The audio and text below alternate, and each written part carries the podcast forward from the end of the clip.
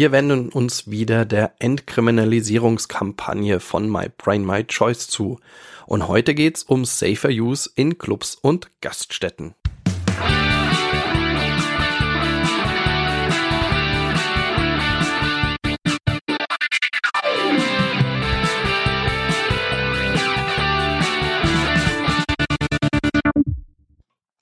Herzlich willkommen bei Freiheit ohne Druck, unserem Suchthilfe-Podcast. Mein Name ist der Kratz und wir machen weiter mit unserer Rubrik Entkriminalisierung von Personen, die illegale Drogen nehmen.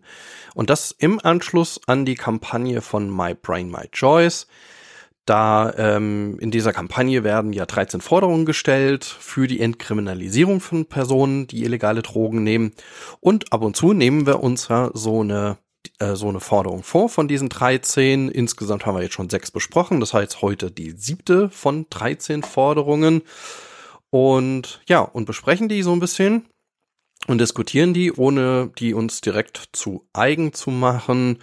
Aber wie schon in den anderen Folgen dazu gesagt, finden wir ja die Initiative sehr wichtig und sehr, ja, sehr wichtig für die Fortentwicklung eigentlich auch der Suchthilfe darüber, was ist denn kriminell, gerade auch im Zusammenhang mit Substanzen, gerade im Zusammenhang mit Handeln mit Substanzen, naja, und sogar darüber hinausgehend über die aktuelle Legalisierungs, ja, und Legalisierungsinitiativen der Bundesregierung in Bezug auf Cannabis bzw. THC-haltigen Cannabis. Naja, und wenn ihr auf diese Seite geht, dann findet ihr, wie gesagt, diese 13 Forderungen. Heute nehmen wir uns die fünfte Forderung vor. Die steht dort im Abschnitt 2. Gesundheit heißt er. Es gibt ja vier Abschnitte. Erster Abschnitt Strafverfolgung, zweiter Abschnitt äh, Gesundheit, dritter Abschnitt Integration von Wissen und der vierte Korrektur. Und in dem zweiten Abschnitt Gesundheit ist das, wie gesagt, die zweite Forderung, also die Forderung 5. Ja, und die lese ich gleich vor, nachdem ich jetzt einen kurzen Schluck getrunken habe. So, also, ich lese kurz die Forderung vor und dann besprechen wir die. Denn es geht um Clubs und Gaststätten. Und die Forderung heißt, Safer Use in Clubs und Gaststätten entkriminalisieren. Der Straftatbestand der Ermöglichung einer Gelegenheit zum Konsum, in Anführungsstrichen, muss gestrichen werden. Er fördert riskantes Konsumverhalten unter unhygienischen Bedingungen indem GaststättenbetreiberInnen zur Durchsetzung des Drogenverbots genötigt werden, findet der Drogengebrauch an Orten wie Toiletten statt und drogenkonsumierenden Gästen droht oft Hausverbot. Das erschwert in Notfällen jedoch einen rechtzeitigen Einsatz durch das Personal. Safer-Use-Maßnahmen wie das Verteilen von sauberen Konsumutensilien und Unterlagen, gutes Licht und eine stressfreie Atmosphäre tragen zur Verbesserung der Sicherheit bei. So viel zur Forderung. Das ist sie nämlich schon. Das ist für ihn heute ein bisschen kürzer. Allerdings ein, ja, auch nicht ganz einfaches Thema. Zwar eine kurze Forderung, aber dahinter steckt eine ganze Menge. Ich habe dazu ein bisschen recherchiert, aber bin am Ende auch nicht so ganz schlau geworden, wie groß die Problematik halt wirklich ist. Was man natürlich immer wieder findet, ähm, wenn man nach ähm, ja, Clubs und Gaststätten sucht im Netz und ähm, Drogenkonsum, dann kommt man zu Befragungen. In Berliner Clubs bin ich zum Beispiel auf Artikel gestoßen, äh, dass dort der Drogenkonsum relativ hoch ist äh, indem man dort Gäste befragt hat, scheinbar aber nicht repräsentativ.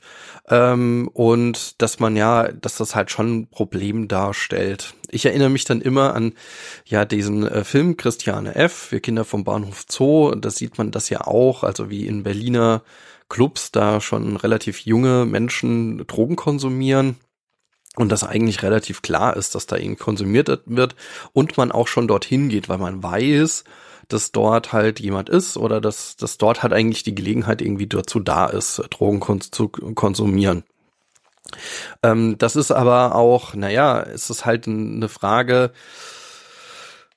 ist das jetzt der Club, der dazu verleitet, dass da Drogen konsumiert werden. Ähm, dadurch, dass er so gebaut ist, ist es die Szene, die sich ja dort trifft, weil sie, also Szene in Anführungszeichen, meint auch Musikszene oder Fanszene oder wie auch immer man dazu sagt, die natürlich, wenn sie zusammentrifft, einfach auch ähm, Rauschmittel konsumieren möchte oder es irgendwie zur Szene dazugehört. Ähm, ähm, also die Frage ist dann halt, ist es wirklich der Club dann, ja, oder ist es nicht halt einfach äh, ganz grundsätzlich die Kultur, die dort halt gepflegt wird? Jetzt mal ganz frei von jeglicher, ähm, ja, von, von, von, von jeglicher, äh, ähm, ja, wie soll man sagen, äh, ähm, Verharmlos oder Nicht-Verharmlosung oder ja, von, von verschiedenen Drogenkonsum jetzt in solchen Kulturen, ja. Ähm, also die Frage, die sich ja hier in der Forderung aufwirft, ist, inwieweit man ähm, als Clubs oder GaststättenbetreiberInnen selber äh, in das Visier der Justiz geraten kann, indem man ja seinen Club so baut, dass man auch ähm, safer Use Möglichkeiten ähm, im Club ermöglicht. Werden ja bestimmte Dinge genannt, also einerseits äh, Verteilen von sauberen Konsumutensilien, ähm, sprich ja Safer-Use-Materialien, ähm, gutes Licht, also an bestimmten Stellen, dass man einfach auch nicht, ähm, also sei es dann auf den Toiletten oder wo auch immer, ähm, je nachdem, was und wie man natürlich konsumieren möchte und natürlich so eine stressfreie Atmosphäre.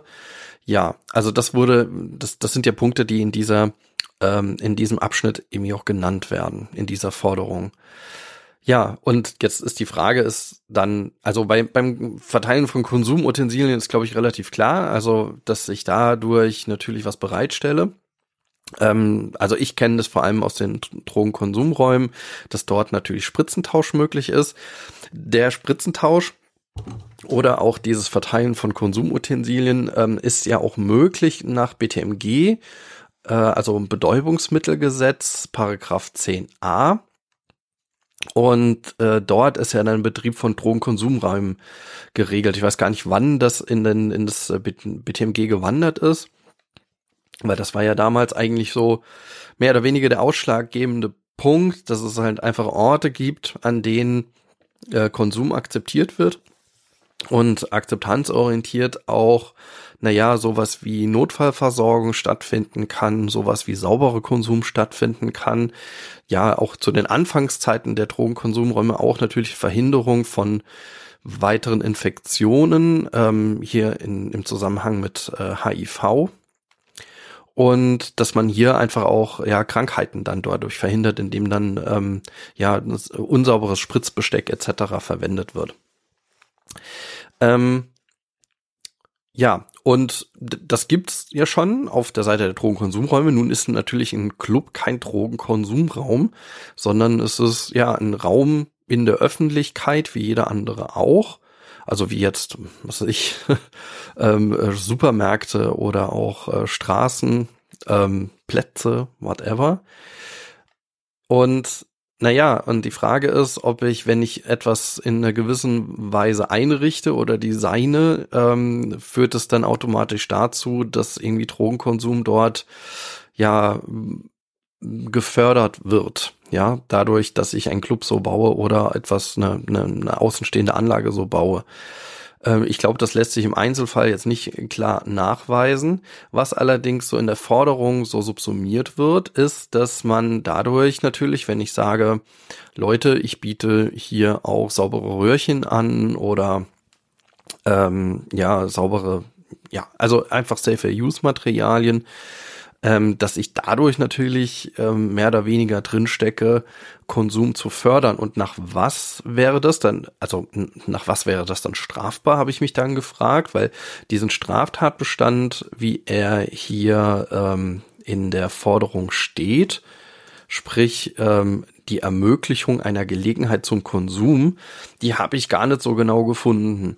Ähm, aber man findet dann, wenn man das ein bisschen recherchiert, eigentlich relativ schnell zu 29 BTMG, also Betäubungsmittelgesetz. Und da geht's ja um die, die Straftatbestände im Zusammenhang mit den Betäubungsmitteln. Ja, und da ist ja gleich unter Absatz 1 mit Freiheitsstrafe bis zu fünf Jahren oder mit Geldstrafe wird bestraft wer. So, und dann sucht man den Punkt 11. Also wer ohne Erlaubnis nach Paragraph 10a einem anderen äh, eine Gelegenheit zum unbefugten Gebrauch von Betäubungsmitteln verschafft oder gewährt oder wer außerhalb einer Einrichtung nach 10a bestehende Gelegenheit zu einem solchen Verbrauch eigennützig oder öffentlich mitteilt. 10a haben wir eben schon besprochen, ist der Drogenkonsumraum und alles andere außerhalb des Drogenkonsumsraums ist eben naja, eine unbefugte Verschaffung oder eine unbefugte, eine, eine Gelegenheit zum unbefugten Verbrauch zum, von Betäubungsmitteln. Das heißt, ich darf eigentlich nicht anregen dazu, ähm, hier in, in welcher ähm, ja, in welchem Raum auch immer außerhalb der Drogenkonsumräume irgendwie Spritzen zu tauschen oder ja, ähm, auch saubere Gelegenheiten anzubieten. Und hier wird ja in der Forderung erhoben, erstens diesen Straftatbestand zu streichen. Also ich gehe mal davon aus, dass dieser Paragraph 11 gestrichen werden soll. Ähm, ich habe in dem Zusammenhang auch noch mal den Paragraph ja einfach 10a, also auch dazu auch noch mal Kritik gefunden, dass ähm, hier naja, die Frage nach Truck-Checking natürlich auch ähm, in Frage gestellt wird, weil auch diese, diese Möglichkeit zum Truck-Checking auch an den 10a und damit Drogenkonsumräume gebunden sind. Ähm, und auch hier das, das reformiert werden sollte, damit sowas wie naja, selber Use und Truck-Checking einfach auch in Clubs möglich ist. Truck-Checking ist dann wiederum ja so eine Art Safer Use-Maßnahme, indem ich natürlich vor Ort ähm, Drogen, die illegal ja, illegal beschafft worden an dieser Stelle, nochmal zu checken von, zu den Inhaltsstoffen, was ist da genau drin, um ja die Gefährdung des beim Konsum zu reduzieren. Und das ist natürlich auch nicht so einfach. So, das gehe ich da aber nicht mehr genauer drauf ein. Hängt aber nur, nur so, so viel dazu. Auch hängt natürlich auch wiederum am 29 BTMG ist die Frage, ob Truck-Checking ja davon betroffen ist oder nicht. Da gibt's auch mehrere Meinungen und Truck-Checking ist ja auch politisch auch ähm, an verschiedenen Stellen gewollt und soll auch eingerichtet werden. Es gibt ja auch mehrere Projekte dazu, schon mehrere Modelle, aber das würde jetzt zu weit führen, das nochmal auszuführen. Grundsätzlich aber gehe ich davon aus, dass in dieser Forderung von My Brain My Choice Truck-Checking auch mit gemeint ist und dass das natürlich auch in den Clubs äh, und Bars möglich sein sollte, um halt hier auch die Auswirkung der Kriminalisierung ähm, auch zu vermindern. Also geht es ganz klassisch um Schadensverminderung. Das ist die eine Seite.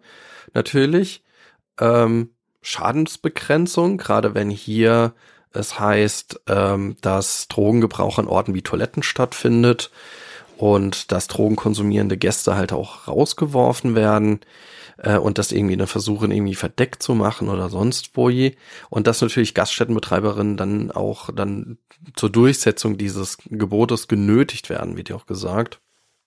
Ähm, was ich allerdings nicht gefunden habe, ist, ob jetzt GaststättenbetreiberInnen auch dazu dafür schon mal bestraft wurden. Also ob es hier Gerichtsverfahren gibt, in denen ein Gaststättenbetreiber, Gaststättenbetreiberin ja schon mal eine Strafe erhalten hat oder wenigstens sich vor Gericht äußern, dazu äußern musste. Ähm, wenn ihr dazu Infos habt, dann schickt mir die doch gerne. Oder vielleicht seid ihr auch selber ähm, Gaststätteninhaberin äh, und in besonderer Weise irgendwie von diesem Verbot betroffen, dann äh, schreibt uns gerne. Das würde mich mega interessieren und uns mega interessieren und das würden wir doch in einer der nächsten Folgen dann auch aufgreifen. Also auch wie eure, ja, wie, wie, wie eure Erfahrungen dazu sind und in dem Zusammenhang.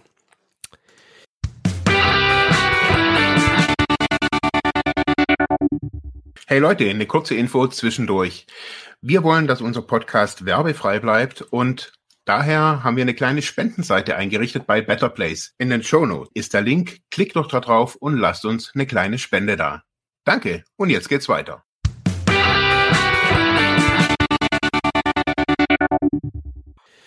Ja, ähm, Nochmal mehr zum Bedeutungsmittelgesetz, etwas ein bisschen zusammenfassend, findet man auch äh, im Drogenlexikon auf truckcom.de. Das habe ich euch auch verlinkt unten. Genauso war auch der 29er BTMG.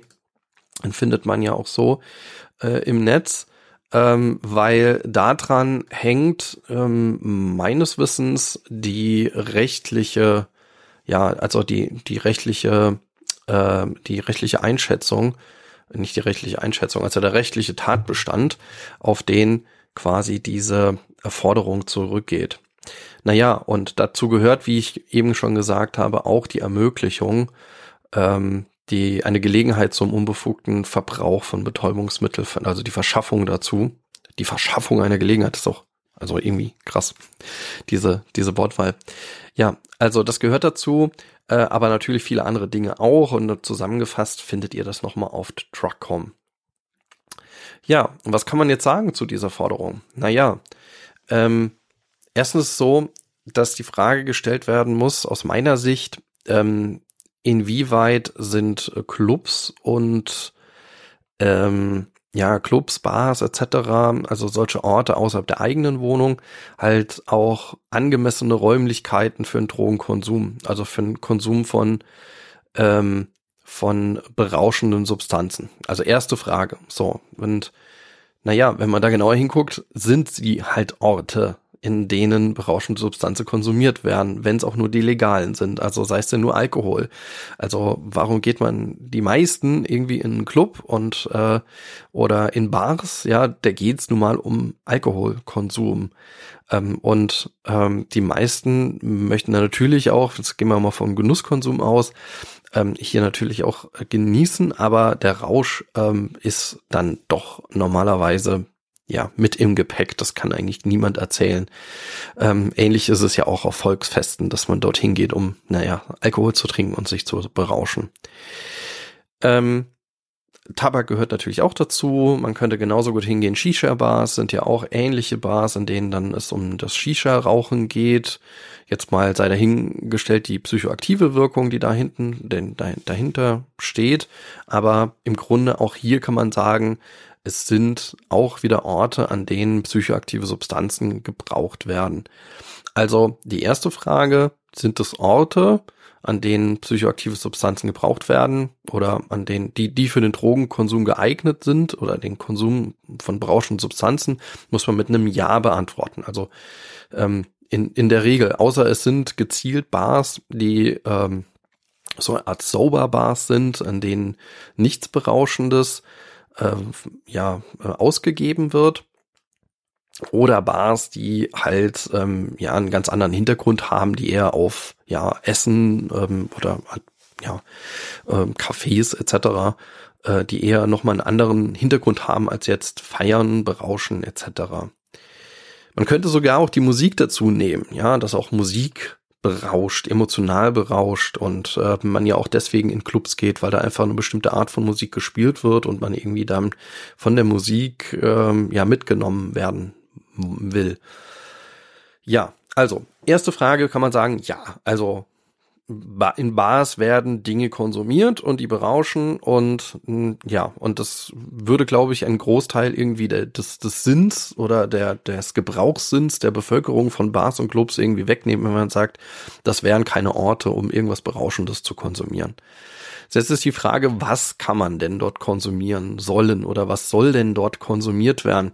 Und das ist natürlich dann wiederum eine weitaus komplexere Frage, wenn man jetzt betrachtet, dass ähm, ja auch früher in weitem Maße in Clubs das Rauchen erlaubt war, bis hin zu Restaurants. Es war ja ganz normal, dass in Restaurants und äh, ja und sonst wo beim Essen, ja, während man im äh, in, in der Kneipe steht und und und einfach geraucht wird, der ganze Raum irgendwie voll ist, voller Rauch.